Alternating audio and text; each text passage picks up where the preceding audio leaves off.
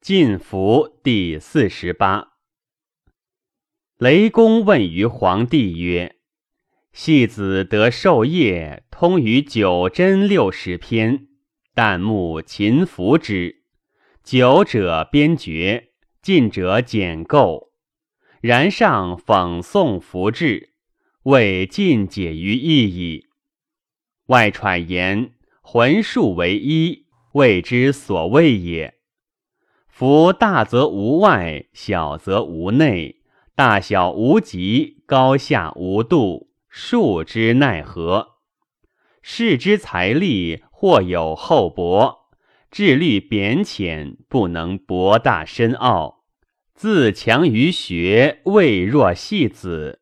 戏子恐其散于后世，绝于子孙。敢问曰之奈何？皇帝曰。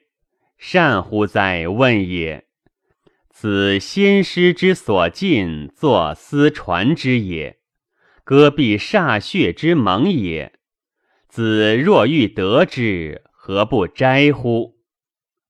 雷公再拜而起曰：“请闻命于是也。”乃斋宿三日而请曰：“敢问今日正阳。”戏子愿以受盟，皇帝乃与俱入斋室，戈壁歃血。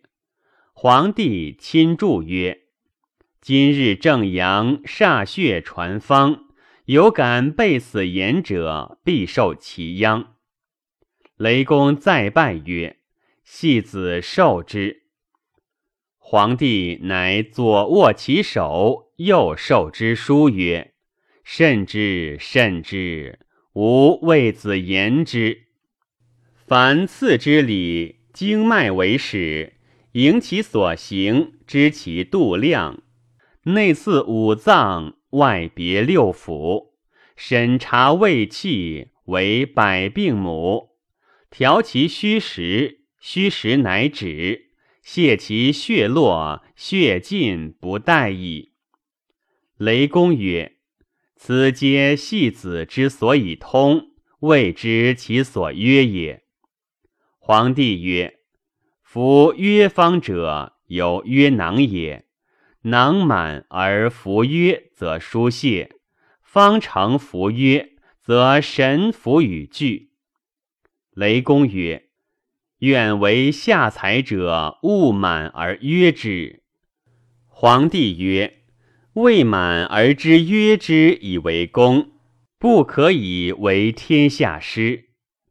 雷公曰：“愿闻为公。”皇帝曰：“寸口主中，人迎主外，两者相应，俱往俱来。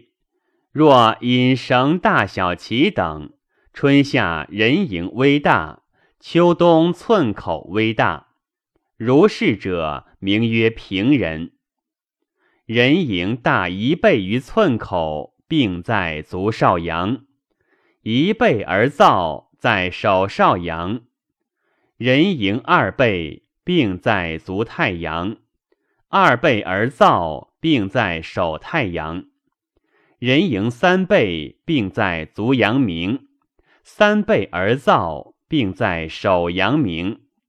盛则为热，虚则为寒，紧则为痛痹，怠则诈肾诈健。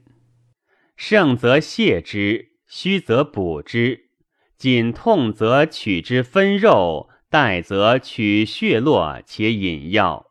现下则久之，不盛不虚，以精取之，名曰精刺。人迎四倍者，且大且硕，名曰一阳。一阳为外格，死不治。必审按其本末，察其寒热，以验其脏腑之病。